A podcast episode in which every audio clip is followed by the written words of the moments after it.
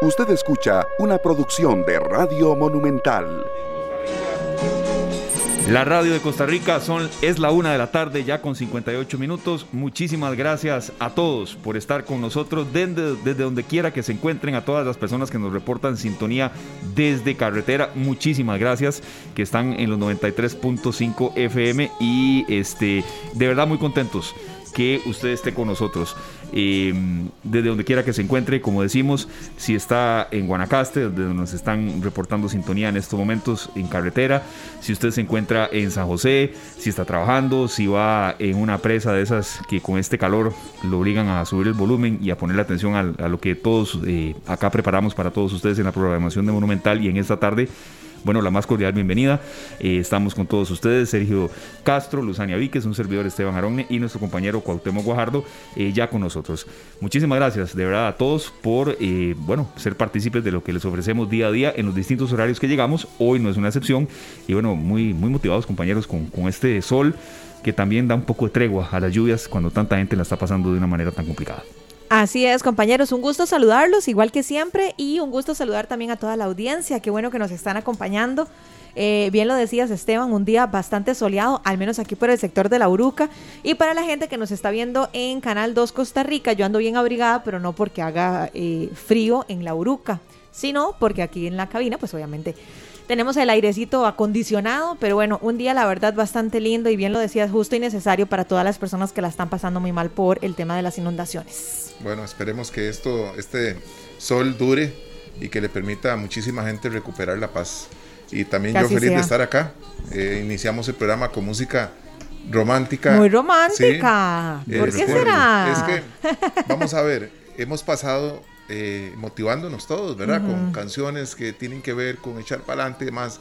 Y a veces nos damos cuenta, no nos damos cuenta, no nos percatamos que lo que realmente nos hace felices y nos hace tener esperanzas es sentir que, nos aman. Es cierto. Que somos importantes para alguien, que alguien nos espera o que alguien nos, pone un mensaje.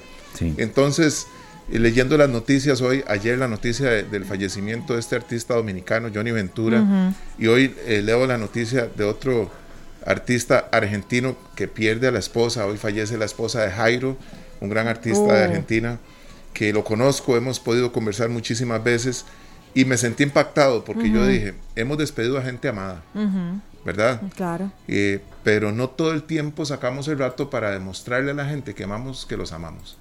Entonces, unas canciones románticas para el día de hoy, principalmente para incentivar eso, que a veces nos cuesta hacer una llamada, un mensaje, una visita que son limitadísimas, pero a veces solo pasar pitando y saludar a alguien que nos hacía falta ver es suficiente. Y saben qué pasa mucho ahora, compañeros, que nos atenemos a, esto, al celular, ¿verdad? O a las redes sociales. Entonces, si alguien cumple años, yo a Sergio lo que hago es que le mando un mensaje, hola, feliz cumpleaños, que la pases bien, y un emoji de felicidad y se acabó. O sea, ya la gente ni siquiera está llamando a esa persona para decirle, mira, te quiero mucho, sos especial para mí, te bendigo, qué dicha que estás cumpliendo años. Entonces, ojalá que también esto sea una invitación a reflexionar y hacer las cosas diferentes. Yo de hace algunos años para acá, les confieso, yo eventualmente escribo ahí feliz cumpleaños en redes, pero a la gente que yo realmente quiero, a mis amigos, yo los llamo. los llamo. Muy importante. Aquí tenemos esta canción de Karina. Es una cantante española, María Isabel Yaudés Santiago nacida el 4 de diciembre de 1946, y esta canción nos recuerda a un programa de la década de los 80 que se llamaba eh, Concierto para Enamorados en la voz de Rupert Alvarado, que marcó a todos los que estábamos en, nuestra adolescencia en esa época y que me trajo recuerdos lindísimos y yo sé que muchos de los que están escuchando el programa de hoy se acuerdan de esta, esta gran artista que tenía canciones como Oh Carol, Tú serás mi baby, El baúl de los recuerdos y muchas más. ¿Sabe por qué me da un poco de risa? Y, y eh, ahora con el tema de las mascarillas y demás, en los ojos se le ve a uno que, que se ríe que yo dediqué una canción en concierto para enamorados. Ay, Dios mío, de esas que uno decía para grabar. Exacto. No, para mí que sí, dijo para grabar. eso no tanto, pero, pero sí dediqué una canción en ese, en ese recordado espacio. Y vea lo que nos dice Miguel Gamboa, y agradeciéndole ya al invitado que está con nosotros, que ya le vamos a decir a todos ustedes de quién se trata y de un tema que a todos nos preocupa y nos ocupa. Miguel Gamboa nos dice, nada sustituye un saludo presencial con una visita, aunque sea corta, para demostrar afecto y amistad verdadera. Tiene razón, don Miguel Eh, ¿verdad? A veces damos por sentado que un mensaje al WhatsApp o, le tiene que llegar a una persona solo por haberlo mandado y a veces uno no está tan pendiente del teléfono. ¿verdad? Entonces, gracias a don Miguel por ese, por ese mensaje. A muchos que nos están llegando aquí, por cierto, serio. Claro que sí. Eh, Gerald eh, Valcourt dice, mira, Lucy, refrescando la radio costarricense. Claro que sí. Y a Miguel Gamboa le digo que espero que pronto nos veamos. Un gran amigo, amante de la salsa. Nos encontramos en un lugar específico en donde se presenta una orquesta y ahí la pasamos siempre súper basquetbolista también, eh, de la época de las Asturias de Punta Arenas, compañero de Guimaraes, de Alexandre Guimaraes en el equipo baloncesto y muchos amigos más. Sí, así es, para los que no lo saben y relacionan a Guima con el tema del fútbol, pues hombre, tuvo una gran carrera en baloncesto, serio, y bueno, con esa altura me imagino cuánto rebotaba. Imagínense. Primero jugó baloncesto en Costa Rica y después lo vimos con creo que Punta Arenas y Saprisa. Oh, ve qué interesante. conociendo esos detalles y gracias a todos los que nos escuchan y los que nos escriben a través de nuestras redes. Así es, son las 2 de la tarde con 3 minutos. Le agradecemos muchísimo que esté de nuevo con nosotros a los representantes de la Cámara de Comercio costarricense. Hoy está con nosotros don Arturo Rosalba, Rosabal, vicepresidente de la Cámara de Comercio. Eh, don Arturo, bienvenido, muchas gracias por su compañía. Hay datos que ustedes eh, recabaron en un estudio y sobre todo en el tema de, bueno, el impacto de la restricción vehicular eh, que hay una estimación muy, muy eh, fidedigna y demostrada en un estudio de que las alzas en ventas serían de hasta un 20% si la restricción vehicular pasara a las 11 de la noche. Recordemos que está a las 9 de la noche y aquí nosotros, don Arturo, recibimos, eh, bueno, mm, cuestionamientos de la gente que, tiene que, que si sale a cenar, tiene que salir corriendo y a veces no ha ni siquiera eh, degustado el postre y eso repercute en ganancias del comercio y ni se diga en otro tipo de actividades, no solamente de restaurantes. Y queremos conocer un poco más eh, cómo hicieron ustedes esta estimación, don Arturo, y, qué petición específica, porque el comercio no solamente reactiva, sino que genera muchísimo empleo. Bienvenido. Hola, muchísimas gracias por recibirme en el programa. Para mí es un gusto siempre hablar con ustedes, como ya lo hemos hecho en varias ocasiones. Claro que sí, nosotros, nosotros el día de ayer, este, por medio de una conferencia de prensa, hicimos público un estudio que hemos venido realizando desde hace algunas semanas, que mide el impacto que ha generado sobre este sobre una, una gran cantidad de comercios, no solamente comercios de retail, sino también restaurantes, bares este, y, otro, y otro tipo de, negocios en actividades económicas. Y este el, el impacto negativo que la restricción vehicular y otras medidas han provocado sobre estos negocios y sobre las familias costarricenses que dependen de estos negocios. Entonces, el impacto ahora usted mencionó algunos datos, es muy es muy impactante. Recordemos que hoy en día nosotros tenemos una tasa de desempleo mayor al 17%, muy muy alta, muchísimo más alta que la tasa de desempleo, que las tasas de desempleo este que estábamos este acostumbrados a escuchar previo a la pandemia. Y recordemos también que de esas 430 mil personas que hoy en día se encuentran desempleadas, 121 mil personas están desempleadas a causa de la pandemia. Entonces, es importante que las autoridades de gobierno comprendan que es cierto, estamos en una situación de salud complicada, todavía estamos en pandemia, aún tenemos una condición compleja a nivel de salas hospitalarias. Sin embargo, ese tema se ha venido regulando, las muertes han venido disminuyendo considerablemente, el nivel de contagios se ha venido estabilizando, pero lamentablemente lo que no se ha venido estabilizando y lo que no ha podido crecer al ritmo que todos quisiéramos es la actividad económica. Y es que recordemos que el resultado de estas medidas que han sido necesarias, no lo dudamos, pero el resultado de estas medidas este ha sido pues la, la consecuencia ha sido de el desempleo y el y, y la reducción significativa de ingresos de miles de familias costarricenses en todo el territorio nacional. Don Arturo, nosotros eh, como consumidores que también salimos a trabajar todos los días y regresamos, algunos que tenemos turnos en las noches, nos damos cuenta, los supermercados, las pulperías, los abastecedores, eh, las tiendas que están en las bombas, en las gasolineras, son establecimientos que ya a las 9 de la noche, faltando 5 minutos, muchas veces ya cerraron. Eso indica que esas empresas que tenían turnos ¿no? para la noche ya no los tienen. Mejor le pagan a un colaborador que salía a las 7 de la noche, una hora y media, dos horas de horas extra, que tener a alguien más para un turno tan corto. Y esa afectación la vemos en familiares, en amigos, que por el, recorte en estos turnos nocturnos, este, de ahí se han quedado sin trabajo por muchísimo tiempo ya, Arturo. Es correcto, esos cierres a las 9 de la noche tienen implicaciones importantísimas no solamente un tema de ingresos para todos estos negocios, que recordemos que no son negocios grandes. El 92% de las empresas en este país son empresas de que tienen menos de menos de cinco personas en planilla. No son negocios grandes. Pero no solamente eso, el hecho de que muchos de estos negocios tengan que cerrar a las 9 de la noche, a las 9 de la noche implica que se tenga que despedir por lo menos a una o dos personas. Y son una o dos personas que en este momento están buscando empleo. Imagínese usted que nosotros hicimos un estudio a más de 305 empresas y llegamos a la conclusión de que más del 70% de los comercios de retail estaban acostumbrados previo a la pandemia a cerrar en un horario posterior a las 9 de la noche. Y ni se diga de restaurantes, bares y salas de cine. En ese caso estamos hablando de prácticamente el 100%.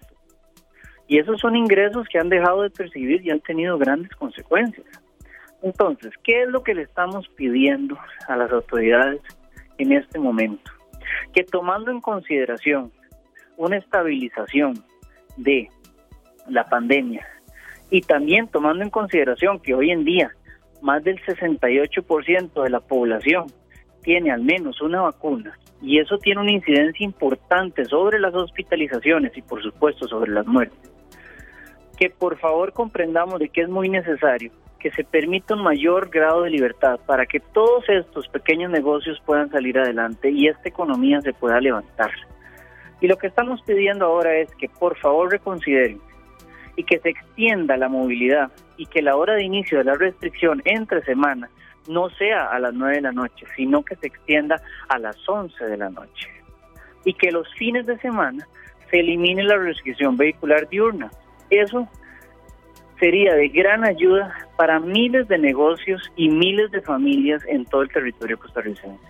Don Arturo, de hecho que a eso a eso íbamos, quisiéramos preguntarle en términos económicos qué representaría eso, ¿verdad? O sea, si lográramos ampliar la restricción vehicular hasta las 11 de la noche, en dinero más o menos cuánto sería? ¿Qué, qué arroja este estudio que ustedes elaboraron? Claro, el estudio lo que dice es que en términos generales un incremento del horario de movilidad a las 11 de la noche implicaría un aumento de las ventas de un 20%. Esto es equivalente a 48 mil millones de colones al mes. Pero no solamente eso, también hablemos, pongámosle, pongámosle cara a esta situación, pongámosle rostro. Esto implicaría un aumento de entre 10 mil y 17 mil personas que hoy en día se encuentran desempleadas y que ya podrían tener la posibilidad de llevarle el sustento a sus familias. Perdón, don Arturo, nos repite la cifra porque ustedes siempre dan y, y la van refrescando mucho. ¿De cuántos nos está hablando, perdón? A ver, estamos hablando de un incremento en ventas del 20% que representa 48 mil millones de colón. Sí. Y que entre 10 mil y 17 mil personas volverían a tener trabajo en este país. Sí. Sí, sí, lo cual eh, de verdad se necesita, porque eh, sí, sabemos que la salud es lo primordial, pero sin trabajo no hay salud, sin salud no hay trabajo, siempre ha estado esa especie de dicotomía. Don Arturo, yo quisiera puntualizar un poco también, porque cuando se hablan de este tema de restricciones, de cierres de 9 a 11 de la noche, tal vez la gente a veces lo focaliza mucho en bares, restaurantes, pero no, nos han dicho que, que también, mm, y sabemos, que son otro tipo de negocios también. Nos mencionaba Sergio el tema de las estaciones de servicio, pero también hay proveedores eh, que no pueden estar en la calle ya después de las 9. O cuáles son los principales eh, móviles del comercio, ¿verdad? las principales fuentes de empleo en ese sentido. Bueno, es que el comercio está muy diversificado. Por supuesto, este, podemos hablar de restaurantes, de bares, pero también podemos hablar de tiendas, de tiendas de ropa, de tiendas de todo tipo de mercadería. Podemos hablar de farmacias, podemos hablar de supermercados. Todo eso es comercio y todo eso implica fuentes de trabajo para el país. Y hay, y hay, y hay temas muy interesantes. Ustedes, bueno, ustedes y yo, este, recordamos que previo a la pandemia, pues uno acostumbraba a salir a cenar una noche y realmente el fuerte de los restaurantes era en la noche y lo sigue siendo. Imagínese usted que le digan a los dueños de todos estos pequeños restaurantes que ahora solo pueden atender gente hasta las 9 de la noche. Eso es un desincentivo total.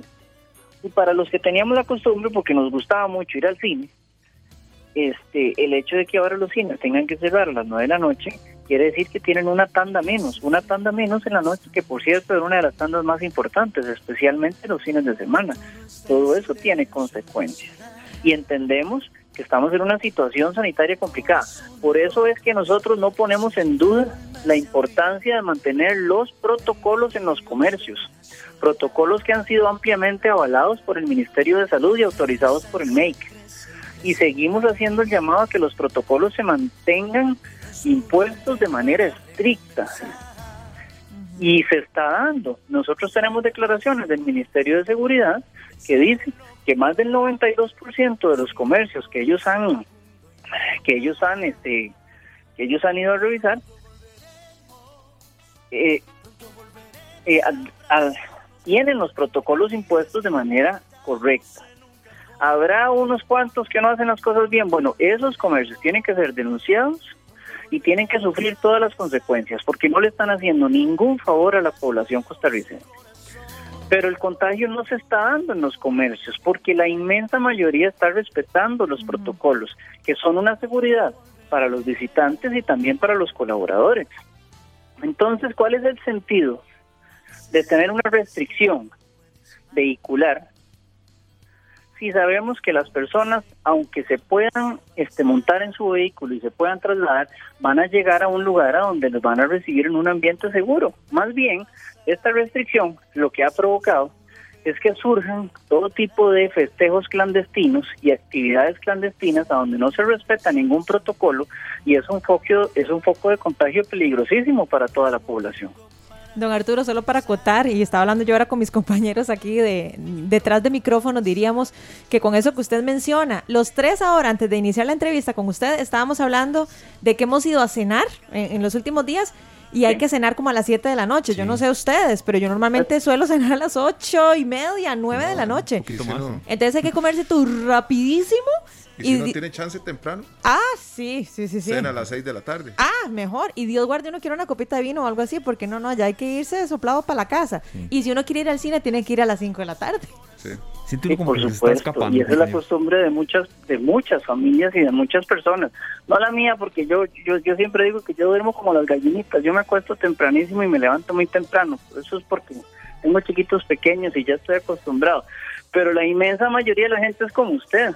Y esa gente pues no ha podido este poder consumir en estos negocios y eso tiene grandes consecuencias sobre los negocios. Y por cierto, hablemos de todos los empleos indirectos que generan las actividades del comercio. Es que los comercios atienden a la gente y por supuesto no solamente generan empleos, sino que requieren de insumos. Este, un restaurante requiere comprar vegetales, carne, requiere requiere pues todo tipo de todo tipo de, de elementos para poder mantener el restaurante en buenas condiciones y todas esas cosas se han visto disminuidas y por supuesto eso tiene un impacto sobre todos esos proveedores que atienden en el sector de restaurantes, por dar solo un ejemplo. Eso se podría extender a todos los comercios. Eh, eso eh, por encima de, la afectación a los restauranteros, ¿verdad? Que es enorme, eh, tomando en cuenta la gran cantidad de restaurantes que ya cerraron para no abrir nunca más, pequeñas empresas, grandes proyectos que iniciaban pequeños, pero uno sabía que tenían un futuro increíble que desaparecieron. Eh, hay una afectación también para los usuarios, para los, los consumidores, que necesitan salir y despejarse y que no sea solo trabajo. Y cuando uno, una persona que tiene un horario de 5 a 6 de la tarde y tal vez trabaja hasta los sábados, se da cuenta que ninguno de los días puede llegar a la casa a cambiarse para salir a ningún lado, ¿verdad? Porque no le da chance no le da chance de disfrutar, eh, está pidiendo comida, que le lleven la comida a la casa, y está bien, está bien. ¿Qué es lo que sucede? Que nos limitamos en muchos aspectos y como usted lo dice y como lo dicen los estudios, don Arturo, los contagios no han estado en los comercios. Así es, sí, y, quiero, quiero enfatizar en ese tema. Recordemos que lo que estamos solicitando es que las personas puedan tener la posibilidad de movilizarse a estos comercios y se están movilizando un lugar seguro, se están movilizando a establecimientos que cumplen rigurosamente con protocolos, que le garantizan a las personas que el riesgo de que exista un contagio dentro de los negocios sea mínimo. Entonces, esto no tiene implicaciones importantes a nivel de pandemia, pero sí tendría beneficios importantes para miles de familias costarricenses. Don Arturo, ¿qué pasa con, este estudio que usted nos contó que, que, está prácticamente salido del horno? Ya es una propuesta que ustedes eh, le hicieron al gobierno, ¿han podido em, establecer algún tipo de conversación o aún no? A ver, esto ayer se lo trasladamos a la ministra de Economía, por supuesto lo compartimos con el presidente de la República. Estamos a la espera de una respuesta, no hemos recibido retroalimentación de parte de ellos. Nosotros vamos a seguir insistiendo, vamos a seguir presionando porque por supuesto nosotros estamos plenamente conscientes del dolor que esto representa para muchos comercios en todo el país. Este, esperamos tener una respuesta del gobierno pronto, me parece que es válido, me parece que este ha sido un este es un estudio bastante completo, bastante respaldado y amerita una respuesta pronta y ojalá que sea lo más pronto posible. Aún no la hemos recibido. Claro, don Arturo, nos obliga el calendario a preguntarle también, hoy estamos 29 de julio. Eh, y bueno, ya viene eh, agosto, este mes tan fuerte comercialmente eh, en relación con el tema del Día de la Madre, que ya la estrategia siempre cambia, No es, no es solamente el día, sino el mes. ¿Qué perspectiva tienen? Porque sabemos que es una de las fechas más fuertes, ¿verdad? Casi, no como Navidad, por supuesto, pero sí es de las más fuertes. Y, y, cómo esperan que levante un poco con todas estas cifras tan complicadas que usted nos ha ilustrado hoy? Es una fecha muy fuerte, por supuesto. Este, nosotros hemos venido haciendo llamados para que la gente este, celebre, no, celebre el Día de la Madre, celebre el mes de la Madre. Por supuesto, en eso este, coincidimos con las autoridades de salud a tratar de, que se propicie que este festejo se extienda durante todo el mes y que eso permita que los contagios pues no tengan una incidencia importante durante el mes de agosto, pero para los comercios es importantísimo. El mes de la madre representa un mes muy importante para muchísimos comercios que lo necesitan más que nunca. Hoy en día es necesario ese ingreso para poder pagar salarios, para poder pagar caja, para poder pagar impuestos. Este, y ojalá le hacemos una invitación a todas las familias costarricenses a que se acerquen a los comercios y que tengan la plena seguridad de que va a llegar a un lugar seguro y de que no tiene no tienen nada de qué temer. Y ojalá que se puedan acercar a una hora este a, a, horas variadas y que esas horas se extiendan hasta las 11 de la noche, eso es lo que estamos pidiendo, y que no tengan ningún impedimento para poderse movilizar los fines de semana, para que puedan ir a comprar, obviamente, en un ambiente seguro. Claro, aquí dice un oyente, don Tony Hernández Ramírez, que hay que estar en el restaurante pidiendo a las 8 de la noche para comer en carrera y que puedan cerrar a las 9, porque los mismos eh, colaboradores del restaurante están acongojados todo se acaba. Y no es lo mismo caminar por San José o caminar en una parada buses cuando hay gente en la calle que cuando no hay gente. ¿Verdad? Entonces, eh, tienen que ponerse las pilas para llegar a tiempo a un lugar seguro, en donde la gente pueda caminar segura. Y esto, pues, es una congoja en general. Don Arturo, le agradecemos muchísimo y esperamos que por el bien del comercio y por el bien de los consumidores también, que quieren de vez en cuando salir a, a despejarse y aportar al comercio en general, que esto se pueda lograr. No, no, gracias a ustedes. Y ya saben, aquí aquí estamos a la orden con mucho gusto para atenderlos cualquier consulta. Muchas gracias. es que hemos podido este este eh, pues hacerle llegar este mensaje a, muchísimas personas. Ojalá que ojalá que el gobierno nos pueda escuchar y pueda entender que esto es una necesidad, no es un antojo, es una gran necesidad que tenemos para poder salir adelante. Muchas gracias, don Arturo. Muy interesante y qué bueno que lo respaldan los números, ¿verdad? No estamos hablando de lo que a cada quien le parece, sino un estudio que está respaldado justamente por, de, por números que, que arrojaron la, la, investigación. Muchas gracias, don Arturo. Estaremos en contacto más adelante. Gracias a ustedes. Bien.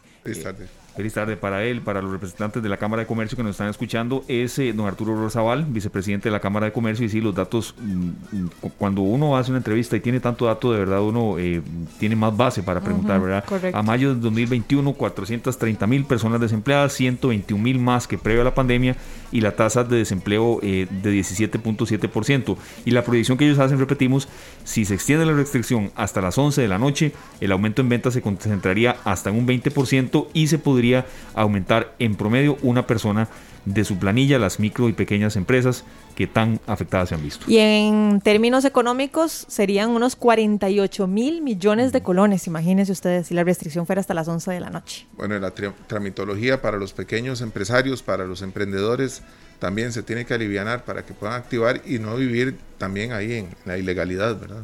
Ojalá, ojalá que así sea y que pronto tengamos muy buenas noticias.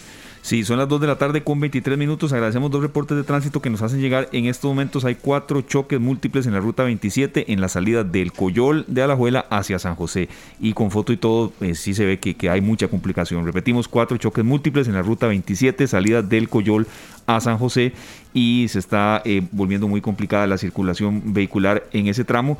Y también les damos a conocer que, eh, bueno, el representante del Ministerio de Obras Públicas y Transportes en la, en la sección de eh, vías de rutas nos indican que está rehabilitado el paso sobre el río La Estrella.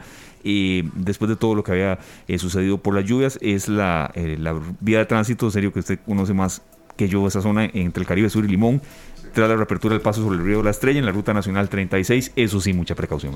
Mucha precaución y paciencia también porque tienen que ponerse al día muchos comercios, hablando de esto, que se quedaron eh, desabastecidos completamente de granos básicos y también para muchas familias que no recibían lo que necesitaban a través de la única vía de acceso.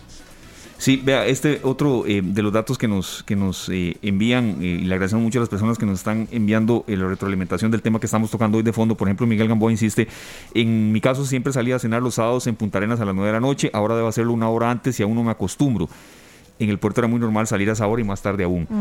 Refuerza lo que estábamos mencionando. Es que en los puertos eh, eh, los horarios son distintos, ¿verdad? Eh, claro. De ahí uno sale tarde, regresa tarde, no pasa nada, digamos, es parte de... Y ahora, creo que con esa hora Miguel no lo logra aún. No, no, es que es complicado, es complicado acostumbrarse a esa nueva dinámica. Ahora que dice el puerto, yo el, viernes en la noche me fui para, para el puerto justamente para estar más cerca de Guanacaste que iba para allá y de llegamos y ya no, ya estaba todo cerrado y nosotros, mi esposo y yo estábamos muertos de hambre y dijimos, ¿qué hacemos? Entonces nos dieron un, número de una comida express y nos llegó la comida express, pero no nos echaron ni servilletas, ni tenían fresco, ni nada. Entonces fue como limpiarse la boca con papel higiénico y ver cómo hace uno, ¿verdad? Entonces uno dice, qué congoja más grande, pero bueno, es la realidad que estamos viviendo y a la que tenemos que acostumbrarnos en tanto esto no cambie pronto. Sí, era la, experiencia que estábamos compartiendo. En el caso mío, cuando el viernes fui a cenar, eh, bueno, con mi esposa, de verdad, eh, estaba lleno el local de gente que se veía lo que quería compartir un rato, de verdad, compartir un rato, pero si a eso de las 8 y 30 parecía que todo el mundo estaba escapando. sí, sí, Todo el mundo sale así, imagínense una multa mayor a 100 mil colones. ¿verdad? Sí, es que eso es lo que pasa. Es más, no sé si ustedes recuerdan que tuvimos a, alguien del tránsito, ¿a quién fue que tuvimos hace un par de em, semanas? Era el director de capacitación. ajá, y acuérdense que hasta él nos dijo que a eso de las 9 de la noche es donde hay más accidentes de tránsito. ¿Por qué a las 9 de la noche? Por lo mismo, porque ahora todo el mundo a las 8 y 45 está como rápido y furioso para ver si llega a la casa. Sí, así es. Bueno, era un poco profundizar en este tema que queríamos y sobre todo con tanto dato que nos brindaban los representantes de la Cámara de Comercio. Las 2 de la tarde con 26 minutos, nos vamos a la pausa y enseguida venimos con mucho más para todos ustedes. Gracias por su compañía. Las, las 2 con 34 minutos escuchamos a Jairo, este gran artista argentino, nacido en Cruz del Eje el 16 de junio de 1949. Una canción que se grabó en muchísimos idiomas y que realmente hoy que fallece su señora esposa, después de tantos años de casados, sé que este tipo de música a él pues le tiene que traer recuerdos de cuándo las escribieron, de cómo las grabaron y todo tan duro en este periodo de, pandemia en la que las despedidas, los, los entierros y todo esto han sido tan distintos. Una nueva normalidad a la que creo que todos hemos tenido que voy a utilizar la palabra acostumbrarnos, entre comillas, porque creo que nadie se acostumbra al tener que despedir a alguien de una manera tan abrupta, ¿verdad? Y casi que ni poder abrazar a esa persona, siempre va a ser algo como muy, muy impactante para cualquier persona. Pero bueno, es, es, la realidad que enfrentamos todos a nivel mundial por, por la pandemia.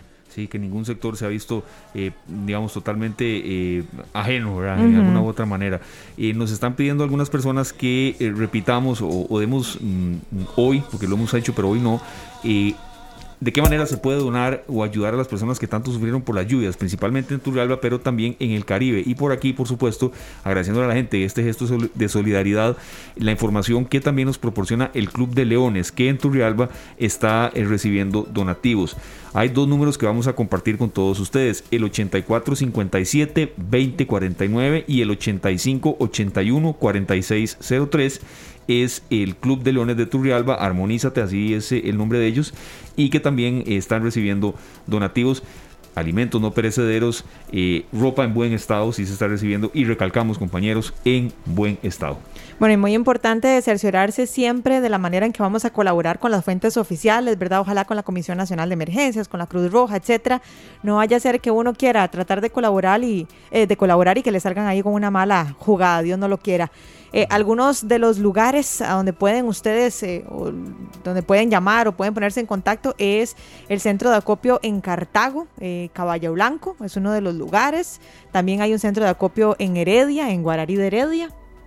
Así es, otros que están tal vez ya en la zona de em, más cercana acá al sector de nuestra capital, el centro de acopio de los Guidos en el 6078 99 45 y si es usted vecino de la zona de Cartago, eh, recibimos, se reciben también donaciones en el centro de acopio de em, Cartago, precisamente en Paraíso, en el 70 49 53 17. Y también hay uno en San José, centro de acopio en Atillo, 70 11 91 78. Serio. Bueno, acá también en Paseo Metrópoli, en Cartago, dice, nos unimos para ayudar. Y vos, vení a partir de mañana a dejar tu donación en nuestro centro de acopio ubicado en el parqueo externo de Paseo Metrópoli, para todos aquellos vecinos de Cartago.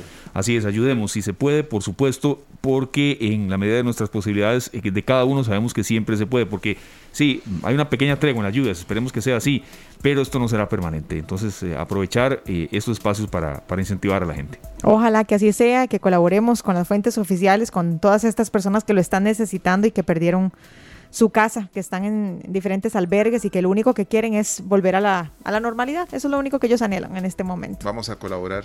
Por ahora nosotros a las 2.37 minutos vamos a un corte comercial y ya regresamos con más de esta tarde.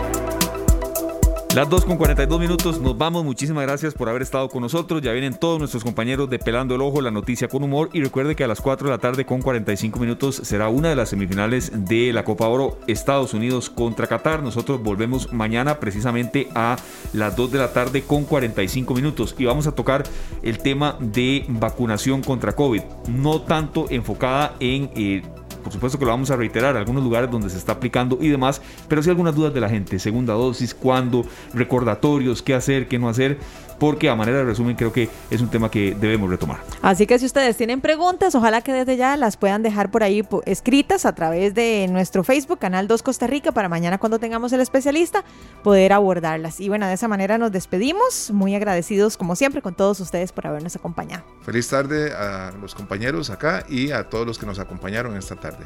Ding dong, ding dong, Leonardo Fabio. Gracias. Este programa fue una producción de Radio Monumental.